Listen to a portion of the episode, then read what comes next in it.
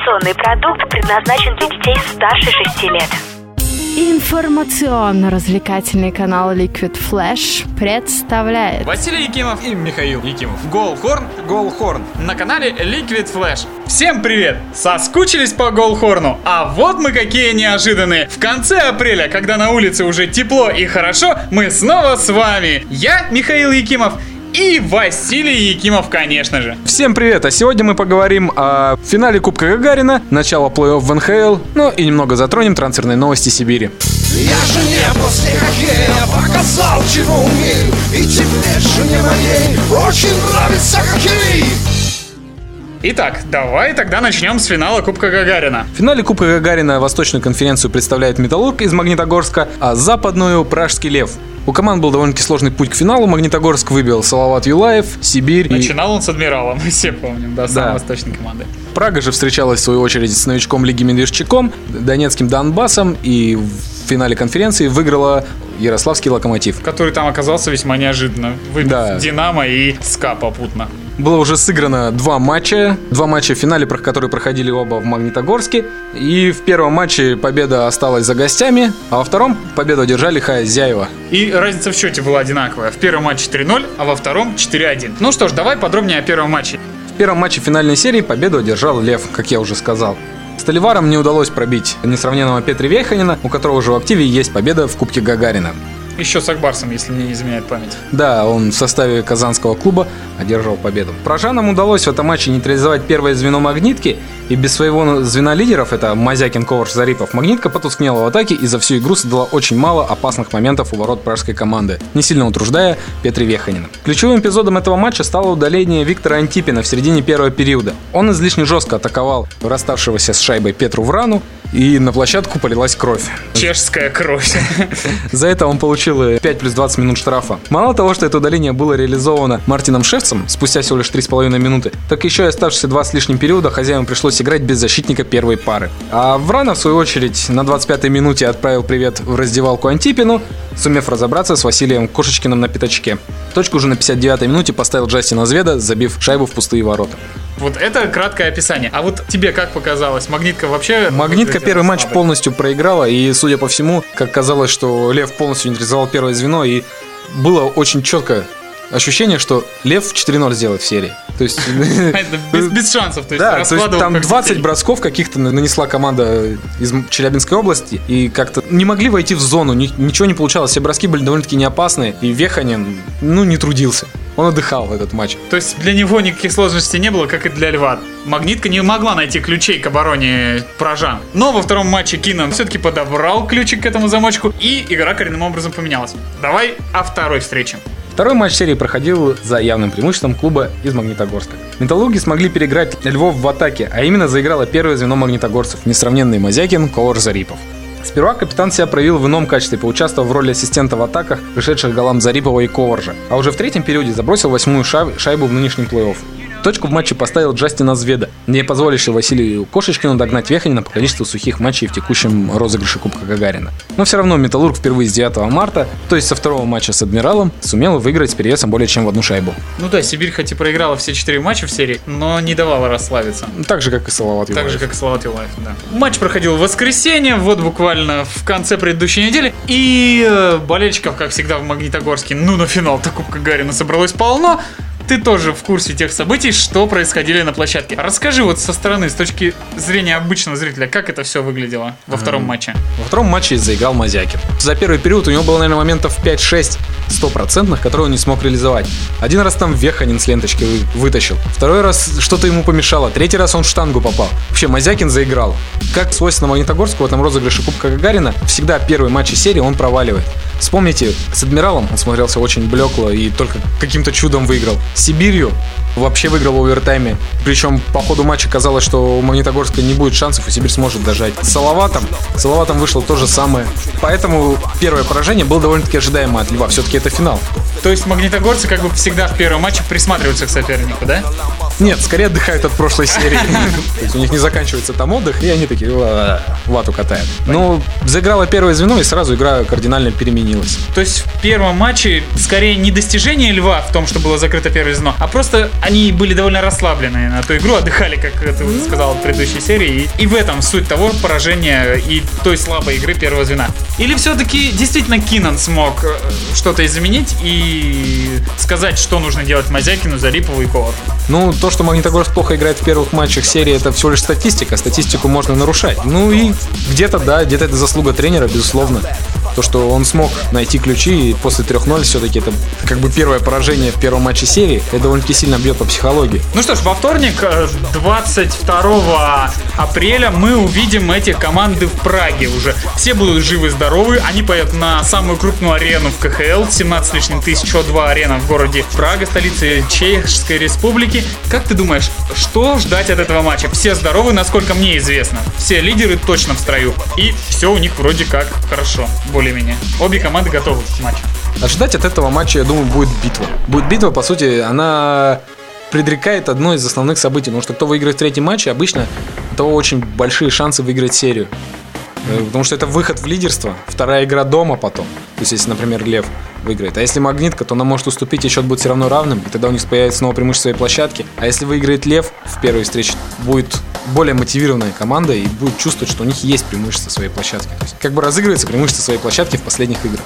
То есть, если первые два матча не удались, то есть, ну, одной команде удались, второй нет, то третий матч, он играет очень важную роль. Но тут у каждой команды один удачный, один менее удачный матч был. Да, примерно И- равные игры. И тебе не кажется, что все, в принципе, может дойти до седьмого матча, и так и будет все колыхаться? Одна, вторая, одна, вторая. Вероятность есть, как бы. Ну, Магнитогорск и Лев никогда не играли по полной 7 игр, то есть в розыгрыше этого Кубка Гагарина. Так что будем смотреть и надеяться на 7-матчевую захватывающую серию. Ну что ж, на этом с Кубком Гагарина мы продолжим уже, надеюсь, в следующем выпуске, а пока перенесемся за океан. Шайбу! Шайбу! Шайбу! Шайбу! В Национальной хоккейной лиге у нас тоже начались самые интересные события. Началась серия плей-офф. И я вот знаю, что на утро понедельника по местному российскому времени, в любой точке это уже утро понедельника, а не вечер воскресенья, лидером плей-офф, так скажем, стал Монреаль, потому что он повел в серии со счетом 3-0 у Тампы Бэй Lightning. Ну, Монреаль это единственная команда, которая сыграла три встречи. Так что пока посмотрим. Но вообще хотелось бы рассказать про систему. Про систему. У них же изменилась система отбора в плей-офф команд. Вот, хотелось бы рассказать немножко про систему, для тех, кто не в курсе. У них теперь 4 дивизиона, то есть остается две конференции, 4 дивизиона. Из каждого дивизиона выходит по 3 команды. Первые три места. Да, первые три места дивизиона и первые три места второго дивизиона. Также отбираются две команды, так называемая Wild Card. Ну, Wild Card это Кто очки набрал на Да, седьмое, кто больше место, тот и проходит. нормальная такая система. Как они играют? Первые номера в своих дивизионах, у кого больше очков, играет э, с командой Wild Card, у которой меньше очков. Ну, а вторая из лидеров дивизиона играет с, второ- ну, с командой, которая Короче, пробилась... тот, кто стал победителем конференции, автоматически он же является одним из лидеров дивизиона. Играет с самой слабой командой из тех двух, которые попали по системе Wildcard. То есть доб- Да. добрались. А тот, кто во втором дивизионе победил, но не стал лидером конференции, он играет со второй из этих Wildcard. Да. Остальные пары разыгрываются системой... Вторая и третья команда в каждом дивизионе играют между собой. Ну, то есть Монреаль и Тампа Бэй в одном дивизионе, и Монреаль там занял третье место, Тампа Бэй второе. И они играют Да. друг с другом. И что интересно, а, казалось бы, Тампа Бэй и Монреаль, там они спорили друг с другом за вторую позицию в дивизионе очень напряженно. В этом споре, ну, заочно, победил Тампа Бэй. Она заняла все-таки второе место. Да. А Монреаль их 3-0 прям так чпокает. Но они примерно равные. НХЛ более равная лига, чем КХЛ. Так что Да. все, в принципе, Об этом возможно. говорит даже как бы лидер конференции восточной, Бостон Брюинс, против Детройта играет, и там 1-1 в серии, как бы. Да, и там... Детройт дает. Но поговорим конкретно о счете. Также на Востоке между собой играют Питтсбург Пингвинс и Коламбус Блю Джекетс. Конечно, внимание российских болельщиков приковано к обоим этим командам, потому что в Питтсбурге играет несравненная звезда сборной России. Это Малкин, а в Коламбусе большое представительство русских игроков. То есть счет в серии 1-1, и как бы все пока на тоненького. Вот интересно, если взять Восточную конференцию, то там единственная пока пара, сыгравшая три матча, это Монреаль и Тампа, и там и ведет Монреаль 3-0. В остальных всех парах Восточной конференции Бостон, Детройт 1-1, Питтсбург, Коламбус 1-1 и Нью-Йорк, Филадельфия 1-1. Что же касается Западной конференции, то там лидеры с каждым матчем упрочняют свое лидерство. Там все четко, везде, в каждых парах счет 2-0. То есть э, между Колорадо и Миннесотой. Напомним, что цвета Колорадо защищает российский вратарь Семен Варламов. Счет 2-0. Э, Между Сент-Луисом и Чикаго Блэк Хоукс счет 2-0 также ведет Сан-Луис Блюз. Напомню, что в Сан-Луисе играет Тарасенко, а Чикаго обладатель прошлого Кубка Стэнли. Действующий, то есть чемпион. Да, действующий чемпион. Анахайм Дакс и Даллас Старс. Анахайм ведет 2-0. Ну, напомню, что в составе Даллас выступает Нечушкин и Сергей Гончар. Ну, в составе Анахайма выступают легенды финского хоккея Селянне и Койву. Да. Ну и последняя пара плей-офф это Сан-Хосе и Лос-Анджелес Кингс. Э, Сан-Хосе ведет 2-0. Напомню, что Лос-Анджелес брал недавно Кубок Стэнли. Было это Два года назад. Да, два года назад в составе него обладателем Кубка Стэнли стал Вячеслав Войнов. Он и сейчас там Ну, играет. то есть Кубки Стэнли плей-офф только начался, и все еще страсти впереди. Ну что ж, наверное, все-таки мы поговорим подробнее о матчах первого раунда Кубка Стэнли в следующей передаче. А сейчас вернемся на землю сибирскую, в столицу вещания Liquid Flash, где и базируется клуб из Новосибирска, который называется Сибирь, о котором мы каждый выпуск маленечко говорим отдельно. Напомним, что Сибирь вылетела в э, полуфинале конференции, уступив Магнитогорскому Металлургу со счетом в серии 4-0. Поэтому для Сибири закончились все игровые новости, но наступает период до заявок и трансферов. Ну, если все-таки вернуться к игровым новостям, то выглядела команда достойно и установила свой рекорд, по крайней мере, в континентальной хоккейной лиге так далеко. Клуб из столицы Сибири еще не забирался. А если переходить к трансферным новостям, то главной новостью является уход Дмитрия Вячеславовича Квартального. Как сообщают официальные источники, Дмитрий Вячеславович ушел по причине семейных обстоятельств. Подробнее об этих причинах не раскрывается, но Ну, это как всегда. это как всегда, да. Но он ушел. Э, На данный момент у Квартального идет переговоры с хоккейным клубом ЦСКА, ну и, скорее всего, они завершатся успешно. Прочитал один из комментариев где-то в соцсетях, когда Квартальнов ушел по семейным обстоятельствам, один из болельщиков написал, ну да, по семейным обстоятельствам. Слышь, мы сегодня в бар пойдем пивка попить, ты с нами? Да нет, у меня семейные обстоятельства, у меня ЦСКА. Ну да. Ну что ж, удачи ему в ЦСКА, если у него все получится. С Сибирью он добился довольно-таки больших высот, это точно. В принципе, что еще сказать по этому поводу? Новый тренер пока еще не назначен, и будем ждать. Будем ждать новостей. Напомним также, что остается сын Дмитрия Вячеславовича. Вот, он остается, у него контракт с Сибирью еще, ну, по-моему, на один год. Ну, он играет хоккеист, он еще молод. Но вопрос у меня к тебе есть тоже такой интересный. Как ты думаешь, могут ли те тренеры, которые сейчас в тренерском штабе Сибири, я имею в виду Тарасенко и Никитина, могут ли они возглавить клуб на данный момент? Ну, у Тарасенко был опыт работы с Сибирью, причем довольно-таки успешный. В плей-офф выходил, а тогда это была Да. для клуба. А на следующий год э, ну, его подвела большое количество травм и короткая лавка. Но это уже дела давно минувших дней. Но думаю, у него есть шансы стать главным тренером. Также, э, что касается Никитина, он тренировал Омск, был там главным. Честно говоря, для меня это крайне спорная отставка была. Почему уволили Никитина? Ну, не доверили молодому специалисту. Это непосредственно касается менеджмента клуба Омского авангарда. И к нему я не хочу в ТХИ, потому что он довольно-таки неординарный и неожиданный, так скажем. Согласен. Ну, у Никитина есть опыт, и у него есть шансы стать главным тренером новосибирского клуба. А приглашение со стороны все-таки в болельческих кругах в основном муссируется тему того, что кто-то будет приглашен. Э, Фастовский даже сказал, что новым тренером уже точно станет россиянин. Но не факт, что кто-то из тех, кто сейчас находится в э, руководстве клуба на тренерском посту. Возможно ли приглашение кого-то нового и думал ли ты о том, кто может возглавить Сибирь? Наблюдая за работой Фастовского и следя за принятием его решений, он будет надеяться взять молодого тренера. Ну, из молодых тренеров э, сейчас работает Юрзинов, он, скорее всего, останется целовать Юлай, у него там довольно-таки неплохо все получается, и вроде руководство им довольно. Есть Белов в Акбарсе, но, думаю, Белов это не вариант для Сибири. Он, скорее всего, если станет тренером Акбарса все-таки Измитулла Хайдарович, я думаю, Белов останется помощником. Также из молодых тренеров хотелось бы выделить Дмитрия Юшкевича, который начинал в Сибири тренировать, э, но ушел в Ярославский локомотив, в сборную России, и сейчас он стал главным тренером хоккейного клуба «Югра». Маловероятно, что... М- маловероятно, что его, да, успеют переподписать, так сказать, перекупить. Также есть еще молодые тренеры в «Адмирале», Витязи, ну Витязи, по-моему, он продлил контракт. Молодых тренеров больше не осталось. Можно, конечно, пройтись по тренерам-легендам, пенсионерам, так сказать, то есть там такие как Белоусов, которого из трактора наверняка подвинут, так скажем. Ну, отправят в отставку. Ну, есть еще много заслуженных тренеров, но я думаю, все-таки какого-то мастеровитого и заслуженного тренера мы ожидать в Новосибирском клубе не будем. Если из всех брать, то это, скорее всего, только Белоусов. Ну, нового тренера мы будем ждать. Поживем увидим, кто им станет. Фастовский обещал принять э, решение в ближайшие дни. Ну, а сейчас перейдем непосредственно к контрактам игроков. Кто в Сибири остался, кого еще надо подписать, и кто уже окончательно ушел. Начнем с печальных, наверное, новостей. Расскажем о тех, кто покинул клуб. Ими стали Йозеф Грабл, чешский защитник. Он что-то не приглянулся как-то, видимо. Скорее всего, по зарплатной ведомости он не приглянулся. Его брали на усиление в плей-офф. Вот, но он Ну был- там он травмировался в матче с Ну, Акбарсом. до того, как он получил травму, он свои задачи выполнял довольно-таки хорошо. Кроме него, на данный момент покинули клуб еще трое человек. Андрей Плеханов, Игорь Игнатушкин и Александр Романов. Игнатушкин, мне кажется, самый спорный, наверное, да? Из Да. Но, скорее всего, это какие-то личные отношения. Ну, личное желание игрока, он не хотел оставаться в Новосибирске. Как бы официальных данных никаких не знаю, то есть никто никаких заявлений не делал, просто с ним не стали продлевать контракт. Про Плеханова, ладно, там все понятно. Игрок не вписался, не заиграл. Ну, мало Бывает. играл и- Мало играл, да. Найти А можно что же касается Романова? Мне кажется, что он в четвертое звено, такой форвард, который бьется, пытается за шайбу, в третье-четвертое звено на замену пригодился бы. Почему не стали с ним продлять контракт? Ну, Романов это, по-моему, было чисто тренерское приобретение, то есть Квартальнов настоял, чтобы его взяли в команду. Фастовский его дальше не едет в команде, потому что сейчас тренера нет, принимать-то надо кому-то решение. Ну, Фастовский или Тросенко. Кто сейчас за эти все вещи отвечает, я не знаю в клубе. Ну вот, э, просто решили с ним не продлевать контракт.